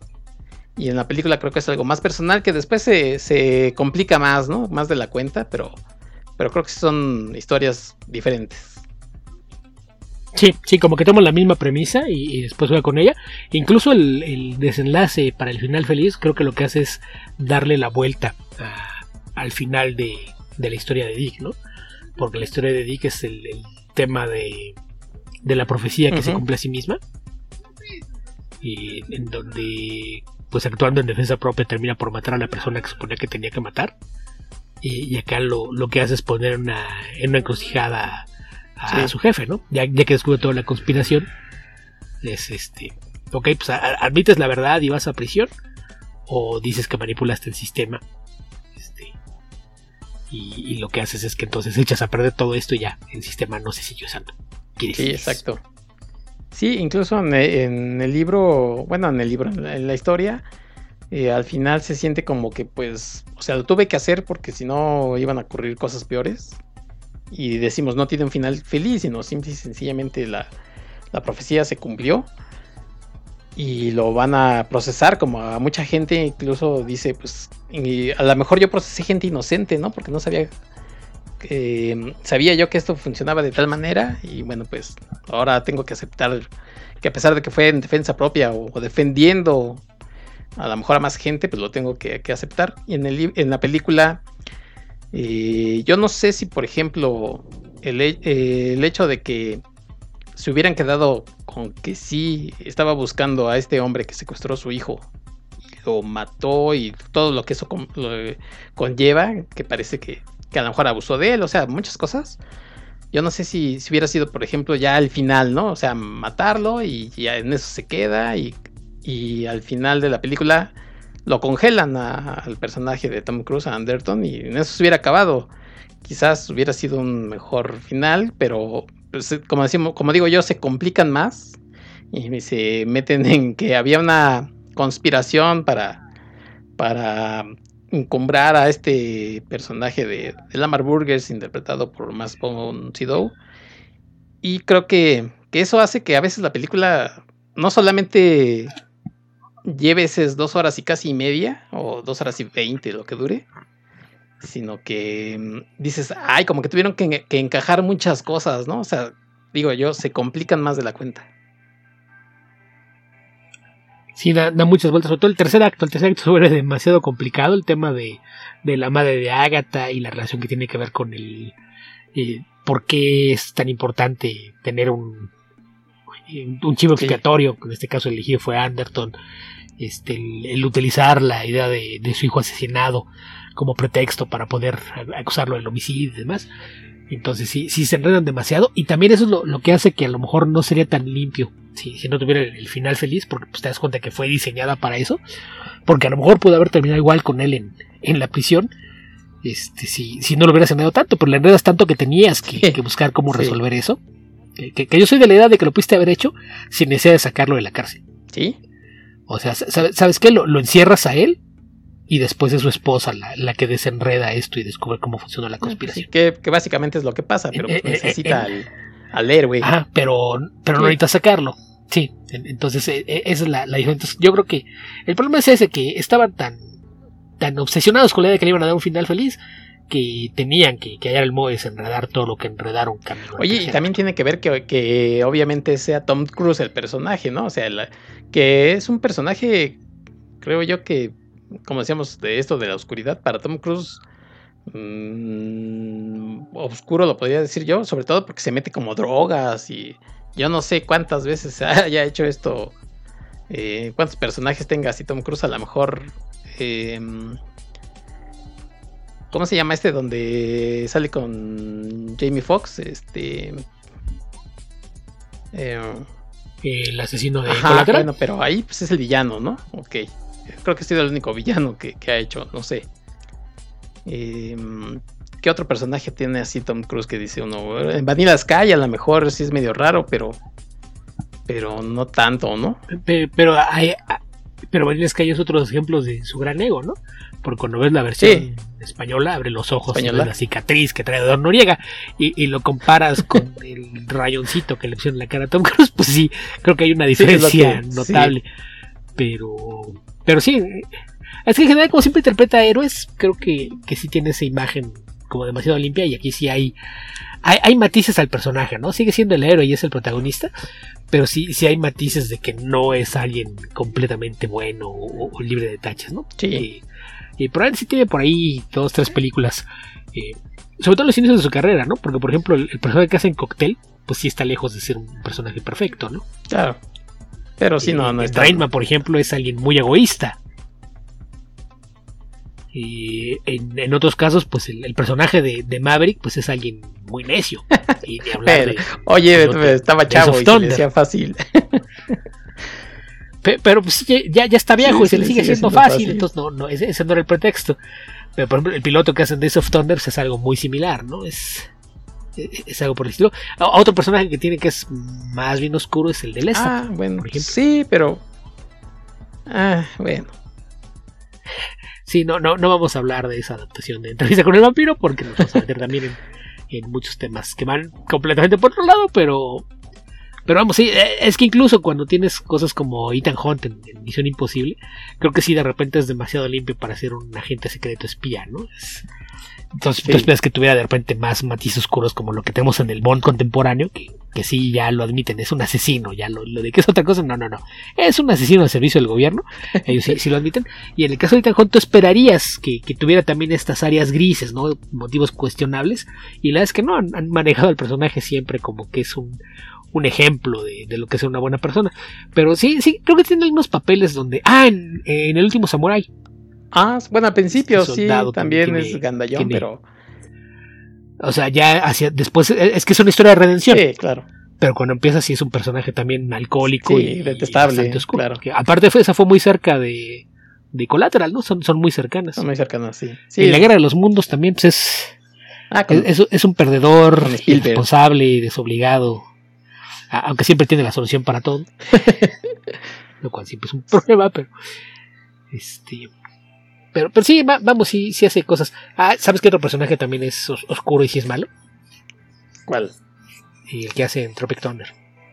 Cuando sale con traje de gordo y calva falsa. Que se pide a Grossman, pero luego. Bueno, bueno, pero ahí es el, es el ejecutivo este, ¿no? De los estudios. El, el productor de la película, sí. sí, O- Sí. Obviamente que el villano tenía que ser el productor.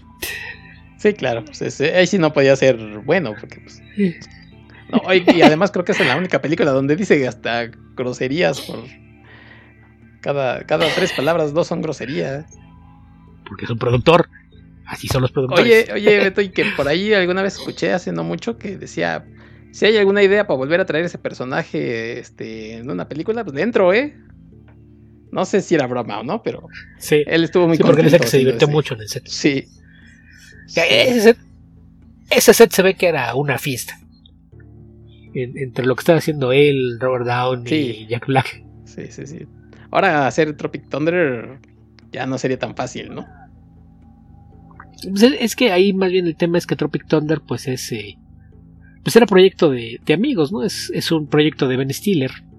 Entonces le hablo a sus amigos, oigan, quiero hacer esto, ¿lo hacemos?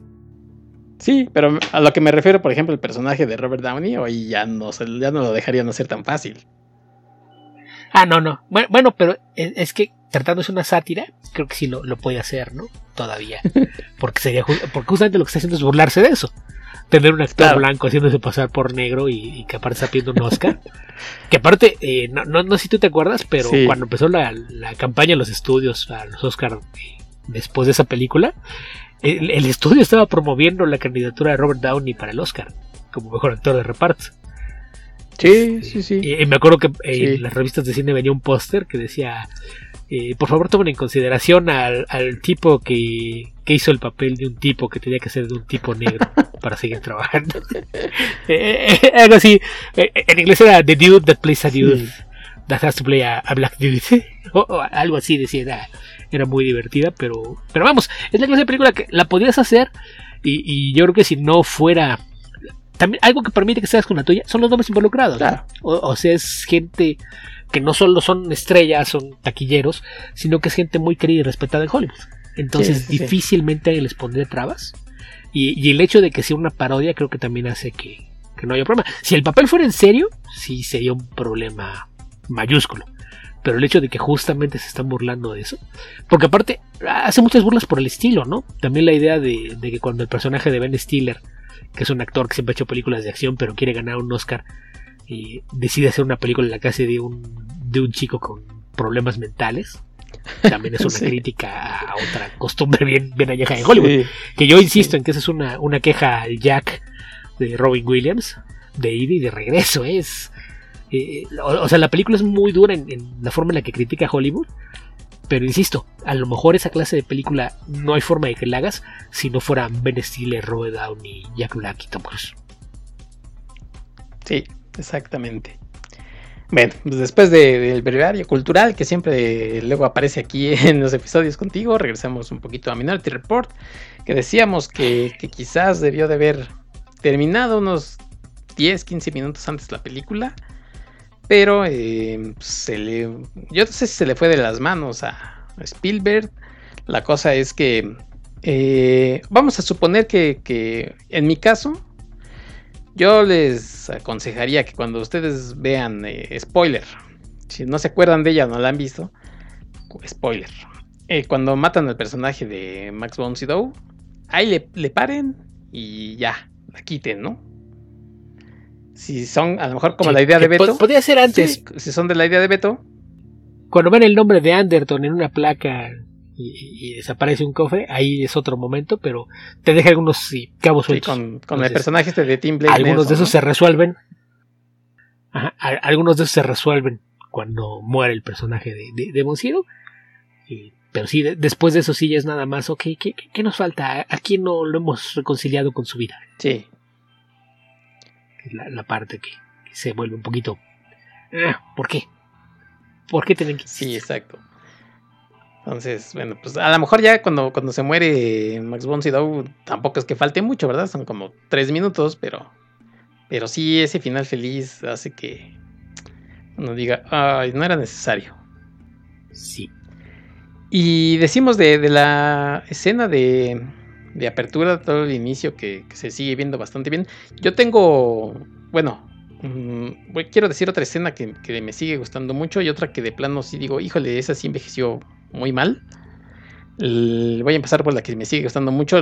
Cuando está en el. Toda esta escena, esta parte donde está, después de que eh, en este mundo futurista en el que estamos, eh, los ojos son muy importantes porque son como el, el INE, ¿no? Ya prácticamente de, de la sociedad. Te, escanean el ojo y saben eh, qué es lo que te gusta. O sea, muy, muy actual, que es prácticamente lo que sucede cuando uno está viendo ahora Twitter, Facebook, Instagram. O sea, todo lo que estás viendo, al rato te dicen, ah, porque viste el reel de no sé qué. Tengo esto para ti, ¿no? Entonces, todo eso está muy padre, la verdad. Y hay una escena donde él se tiene que operar los ojos, se los tienen que quitar para que no se enteren que sigue por ahí el personaje de Anderton. Se los quita Peter Starmer. Toda esa escena, desde que lo dejan ahí en el departamento hasta que llegan las estas arañas, creo que se sigue viendo bastante, bastante bien. Y con bastante tensión. Uno sabe que, que es el héroe, que no le va a pasar nada, pero creo que se sigue bastante bien, Beto. Sí, y que es parte de la paranoia que mencionábamos en la, la historia Sí. de Dick, ¿no? Que es muy parecido a algo que pasa en Total Recall. Que acuerdas que en Total Recall la publicidad que la gente va viendo en la calle va orientada directamente a ellos. Es, es, eh, e- e- es una de las cosas. Y aquí está el tema de, de que pues, hay escaneos de tu iris, que es como una huella digital. Y, y lo aprovechan justamente para ver qué estabas viendo y qué has estado haciendo. Pero es esto, esta idea de que siempre hay alguien vigilándote y al tanto de tus movimientos. Pues es, es otra forma de, de proyectarlo. Y, y sí, como mencionas, esa es una escena tensa y bastante Sí, bien. la otra, que no sé si si te pasó a ti, pero esta pelea que, que tienen como en una fábrica de autos, a mí me recordó mucho, mucho al episodio 2 de Star Wars, cuando eh, están peleando Anakin y, y Padme en la fábrica de los, de los droides. Incluso, incluso hay una parte donde Anakin se queda atorado, ¿no? Ahí en la- el brazo. Es igualito, yo no sé quién le copió a quién, pero es casi una calca de, de lo que pasa ahí en, en el episodio 2. Un poco sí. Digo, no está mal, está bien esta, esta pelea. La que sí, sabes que ya no me gustó, este, porque se, ve mal el, esto de, de los policías que andan volando con su mochila. Ahí sí se ven muy colgados. Creo que era una época en la que, en la que hoy se usan muchas grúas y cables diferentes. Incluso gente, este, pantalla azul, gente que vestida de azul que está ayudando a los, a los actores, pero ahí cuando están volando se ven muy colgados. Creo que sí, ese sí envejecido mucho. Que ahí también muchas veces tiene que ver hasta con los actores que tienes, ¿no? Que a, a veces si, si no es gente que está acostumbrada a trabajar en alambres, te das cuenta por el lenguaje corporal, ¿no? Es, es muy evidente que están colgados y no, no volando. Y, y hay actores que lo hacen muy bien. Por ejemplo, en, en el cine oriental, que trabaja con mucho menos presupuesto, creo que, que sí te das cuenta de que en las películas marciales los actores están mucho más acostumbrados a trabajar con los alambres y, y no se siente esa... No, no, no, no sé, creo que lo que pasa con eso es que los ves muy tiesos, ¿no? Y, y- y te queda claro que no saben que está volando, saben que sabe que está colgando un alambre y que si se rompe se va a Exacto, sí, se ven muy, se ven muy, este, Lo, lo que me recuerda a Halle Berry volando como Storm en X-Men, que tiene un pánico en la cara. Sí, no se vaya a romper "Híjole, esto". No puedes relajarte Sí. tantito. Y, y luego ves a Ian McKellen levitando con aire y dices, sí, creo que existe una diferencia en talento actoral y saber relajarse mientras estás colgado en una grúa.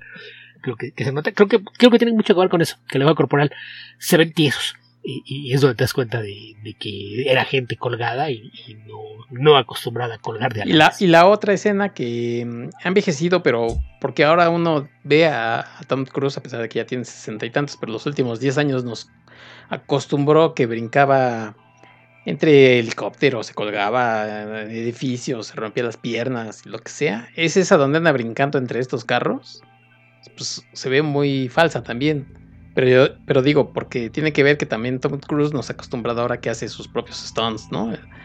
Entonces, Sí, es que yo creo, yo creo que volteó a ver esa y dijo, ¿por qué Sí. esto se ve tan mal?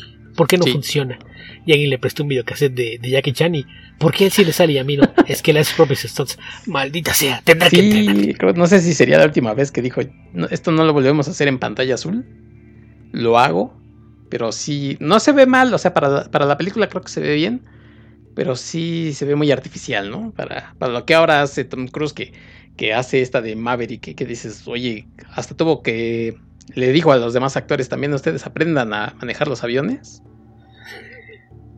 Sí, Sí. se ve ahí Sí, esta semana- y, y luego puso a los ingenieros, no sé cómo le hacen, pero van a montar cámaras adentro y afuera del Sí. avión. ¿Por qué vamos a filmar adentro? Es, sí, es, es una locura lo que ha hecho en los últimos años. Que si no fuera su propio productor, créeme que ningún estudio trabajaría con él porque no, no quiero pensar en lo que cuesta una póliza de seguro cuando está filmando una película. Sí, no, debe ser altísima, ¿no? Sí. Sí. Y- y- igual que las de Jackie Chan, que Jackie Chan de plano dice que cuando le dicen, no, no, es que el seguro, ¿seguro? ¿Aquí trabajan con seguro? en Hong Kong no lo hacemos. Que, que era una de las cosas que comentábamos cuando hicimos eh, Al filo de mañana. Que decíamos que, que Tom Cruise ha encontrado como, como es, esos papeles, ¿no? Que le, le quedan ya muy bien, en donde sabe que, va, que va a ser una película de entretenimiento y que, va a ser top, ¿no? Y una, una prueba de eso es, es Maverick, que tú me platicabas el día que la viste, que decías, oye, como una película veintitantos años después este, de una cosa así tan, tan odina. No es que sea una, una historia totalmente diferente, pero sí te genere más emociones que, que aquella, porque Tom Cruise se ha convertido en un tipo que dice, a ver, nos vamos a exigir que esto sea entretenimiento, pero al 100. Sí, y, sobre todo algo importante que no importa haciendo películas de acción, dramas o lo que sea, creo que él en algún momento entendió que la forma de hacer que sus personajes conectaran con la audiencia era dotarlos de emociones humanas. Y creo que es algo que desde que él se produce siempre se asegura que sus personajes sean así. Siempre hay una motivación detrás de lo que hacen y, siempre, siempre hay una, un, nivel emocional en el que conecta con lo que está haciendo en pantalla, ¿no? Y el, el poder eh, a- hacer que la gente que comparte proyectos con él eh, se case con esa misma idea, yo creo que es lo, lo que ha resultado en, en que le esté yendo también en todas sus películas recientes, además de que se ha sabido rodear de, de gente muy capaz, Sí. ¿no? En el caso de, de Maverick, yo creo que la principal diferencia entre esa y la Top Gun original, pues es tener a uno de los mejores guionistas trabajando actualmente a cargo de hacer el Sí. guion, que no, no la dirigió, es el, el director de las más recientes de, de Misión Imposible. Ah, es- Así es que es, eh, es un guionista muy, muy bueno. Él fue el que escribió el guion y, y pues ok, ¿qué, qué, qué es lo que la, ¿qué es lo que la gente le gusta de las películas? Mira, lo vamos a poner todo. Vamos a poner lo que les gustaba de aquel entonces. Vamos a meter personajes que sean eh, in- interesantes y, y variaditos como para que haya de todo. Tenemos al piloto odioso, tenemos a los pilotos buena onda. Tenemos al tímido que nadie pela, tenemos los apodos chistosos. Sí. Sí, fue, fue así como que por formulita ser una película que no hay forma que diga, no me gustó. Tenemos el gancho emocional, ¿no? Con Val Kilmer. Además. todo le salió bien ahí y yo creo que en Minority Report es ese Tom Cruise que, que está empezando a hacer que, que las cosas funcionen bien. Y bueno, pues obviamente con, con Steven Spielberg, ¿no? Que creo yo que ah, después de 20 años sigue siendo una película entretenida, no sé qué tan buena, yo creo que buena, que nuestro, nuestra queja es ese final. Y bueno, cada quien ya tiene su, su opinión sobre dónde de- pudo haber terminado, ¿no? Pero sí, si le quitamos el final feliz, eleva más puntos en la película. Y So- sobre todo si estás familiarizado con el trabajo de Philip K. Dick, ¿no? sí, Que a lo mejor si, si la película fuera una historia original, a lo mejor no, no molestaría, ¿no? Pero el saber que las historias de Dick no tenían finales felices y que en particular Minority Report no lo tiene, creo que es lo que te hace de repente verla como, híjole, aquí hay algo que no checa. sí. Em, Armando Saldaña siempre dice que, que los ejecutivos de los estudios siempre piden un final feliz para la, pues para la gente de Estados Unidos. Entonces, pues Steven Spielberg también es ese eh, tipo de director, ¿no? Que es lo que mencionábamos al principio, que, que siempre quiere dejar como un buen sabor de boca. Eh, y a veces se le va de las manos, ¿no? En algunas películas no es tan necesario, pero bueno, pues sabemos que es, de- me decías tú que es su firma de Steven Spielberg. Sí, eh, eh, como que no importa de qué se trate la película, los últimos 10 o 15 minutos es el, el final feliz que se siente forzado. Que es lo mismo que pasa en, en inteligencia artificial. Sí, La película es relativamente oscura y los últimos 10 o 15 minutos acaban con esa percepción en tres pinceladas. Y es algo muy similar que pasa aquí en Minority Report. Que digo, a lo mejor si le das algunos twists a, lo que hice con la historia, la puedes cerrar antes y no darle el final feliz, o podrías haberle dado un final más ambiguo. Pero sí, de, de repente se siente como que las cosas caen con demasiada facilidad en su lugar para que tenga un final feliz. Y eso es lo, que ah, para mí mina el, resultado final, sin que eso signifique que es una mala película. Pero la verdad es que está muy bien hecha. Mencionábamos que eh, algo que aprendió Tom Cruise es que es importante el, el nivel emocional de sus personajes. Y muy probablemente esta fue una de las películas donde, eh, aprendió eso. Porque algo que siempre ha hecho bien Spielberg es eso, manejar el, el nivel emocional en el que desarrolla los personajes. Que es, siempre ha sido una de las fortalezas en sus películas. Y muy probablemente aquí fue donde, donde Cruz aprendió mucho de eso y después lo puso en práctica una vez que se convirtió ya en, en productor de sus propios proyectos. Sí, ahorita pensaba, por ejemplo, en, en Jurassic Park, ¿no? Y ese final feliz, no sé qué tan feliz, pero donde van en el helicóptero ya y los niños, este, muy contentos con el doctor, que ya se me olvidó cómo se llama, y aparecen los pelícanos volando, ¿no? Y la musiquita de John Williams, que precisamente le hace la música también de Minority Report.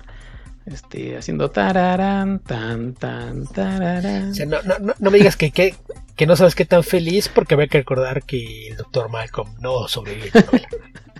Pues por eso, por eso no te gusta la adaptación. Te- te digo, eh, ahí el problema es ese, que a lo mejor la película hubiera disfrutado mucho más si no hubiera leído el libro antes. Sí, sí, seguramente, porque yo leí el libro mucho. y- y yo creo que el personaje el personaje Malcolm creo que sí lo cambian Sí. demasiado y, y me gusta mucho el personaje de Malcolm en, en la novela y aunque me gusta el trabajo de, de Jeff Goldblum sí es algo completamente distinto entonces i- insisto es, eso ya es percepción mía la película es muy entretenida pero pero yo tengo problemas por la relación que yo tenía con la No, historia incluso el personaje de, de, del abuelito, ¿cómo se llama? Este, sí, eh, también en el, en el libro es un desgraciado, ¿no? Y, y acá lo, lo dulcifican más porque pues, es el abuelito, pues como creen.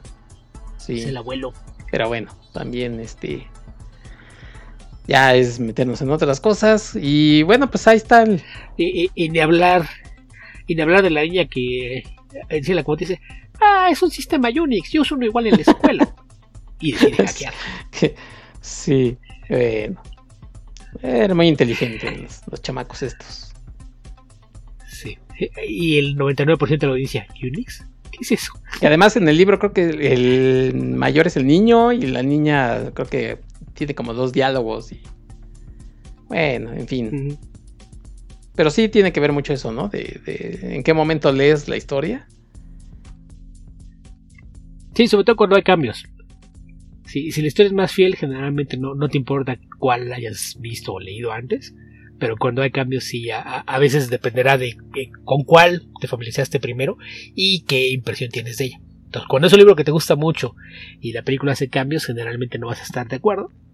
A lo mejor si los cambios son para bien, no, no tienes ese problema. Si viste primero la película, después lees el libro, ah, pues mira, son distintos y aprendes a apreciar las dos cosas. Pero, pero sí depende mucho de cuál hayas, con cuál hayas conectado primero y qué impresión tengas. Sí, y por eso aquí les recomendamos que si tienen oportunidad de leer el, el cuento de El Dick, pues lo hagan. Si hace mucho que no ven la película, eh, para que tengan las dos opciones. Si la vieron recientemente, bueno, pues ahora lean el, la historia corta y ustedes sacarán sus conclusiones, ¿no? De no necesariamente cuál es mejor, pero sí con qué es lo que se quedan de cada una de las historias, ¿no? De, del original y la adaptación. Y, yo por lo menos digo que, que, vale mucho la pena ver Minority Report como entretenimiento. Ya cada quien dirá qué tan buena es la película. Sí, cheque, insisto, la, la, película a nivel técnico no le puedes poner pero. Aparte, si no me recuerdo, en las que todavía Janusz Kaminski era el cinematógrafo y cabecera de Spielberg. Y todo el trabajo de manejo de cámaras es, es, muy bueno, ¿no? La secuencia de las arañas, creo que la forma en la que está filmada, desde, desde la toma abierta, el edificio. van a empezar a el edificio, hasta el último momento, ¿no? Cuando él está en la, en la tina llena de, hielo y, la última araña va para afuera y se detiene. Todo, todo el, entonces el, trabajo de dirección, de, cinematografía, eh, los efectos con todo que tenemos de 20 años, creo que está muy bien hecha. Eh, eh, insisto, es una buena película, pero, pero mi pero es con la forma de interpretar la historia de Dick. Entonces, a lo mejor ahí estoy en la minoría, a lo mejor a la mayoría de la gente le gusta bastante más que a mí, pero e, e, esa es la razón por la que yo no la tengo en tan alta estima como al parecer pasa con la mayoría de la, gente que la ha visto y de los críticos. Bueno, pues ese es el reporte de la minoría de Beto sobre Minority Report. Aquí es este. ¿Cómo era, el ¿Cómo qué? la película? el eslogan, los peacocks nunca se equivocan, pero a veces no están de acuerdo. Aquí hagan de cuenta que es eso. Yo, yo soy el que no está de acuerdo, el que pone. Eh, no, no, no, me parece que eso vaya a pasar. E, soy yo el, que siempre Ah, no, qué raro.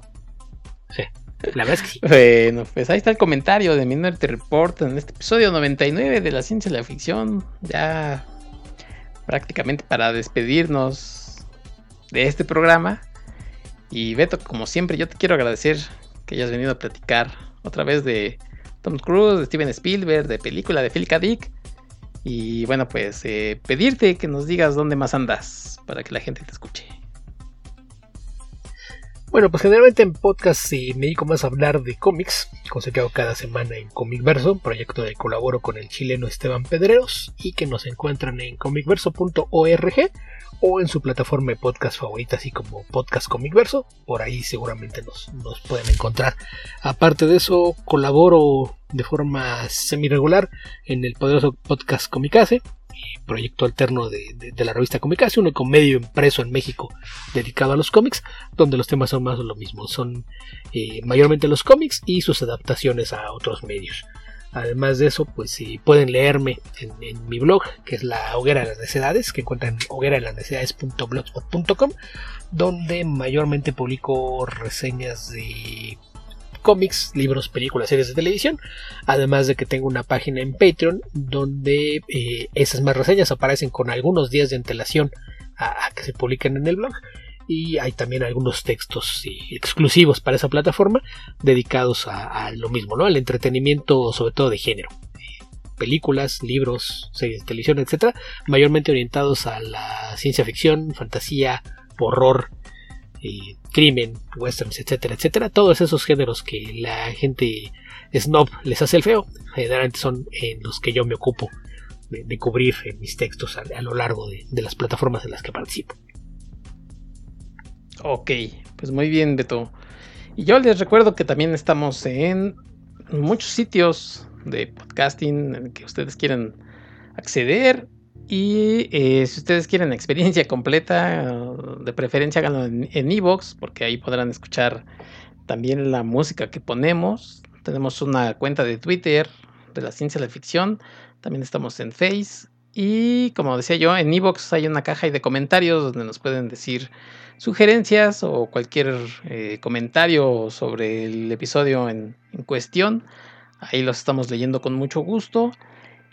Y Beto, yo particularmente te quiero agradecer otra vez por todo el tiempo que le has eh, dado a la ciencia y la ficción en estos 99 episodios que tú has sido con que más he grabado, te agradezco mucho. Yo sé que, a veces, bueno, pues tu tiempo es poco, pero em, a veces tienes que, volver a ver una película o leer algún cuentito o lo que sea.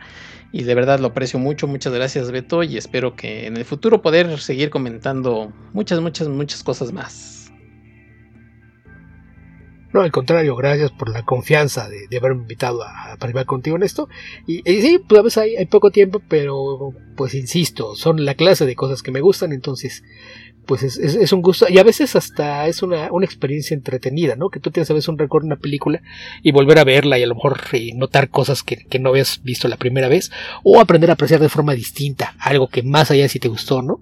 Poder verlo con otros ojos a veces también es una, una experiencia eh, distinta, además de, de pues esto que hacemos de, de, no clavarnos nada más en eso, sino de eh, a veces comparar el libro contra la película o, trabajos previos de, de, los directores, de los actores y demás, pues se convierte en una, en una experiencia bastante entretenida. Entonces, pues nada que agradecer porque, insisto, es algo que disfruto mucho y, te agradezco la confianza de haberme invitado a ser parte de esto. No, Beto, muchas gracias a ti. Próximamente vamos a hablar de Tiburón, de Constantine, de Tropic Thunder. ¿En dónde? En Pelicverso. No, Pelicverso, no, no, Pelicverso no. Beto, ¿te gustan los Foo Fighters? bastante. Bueno, pues en 2002 sacaron una canción que se llama All My Life.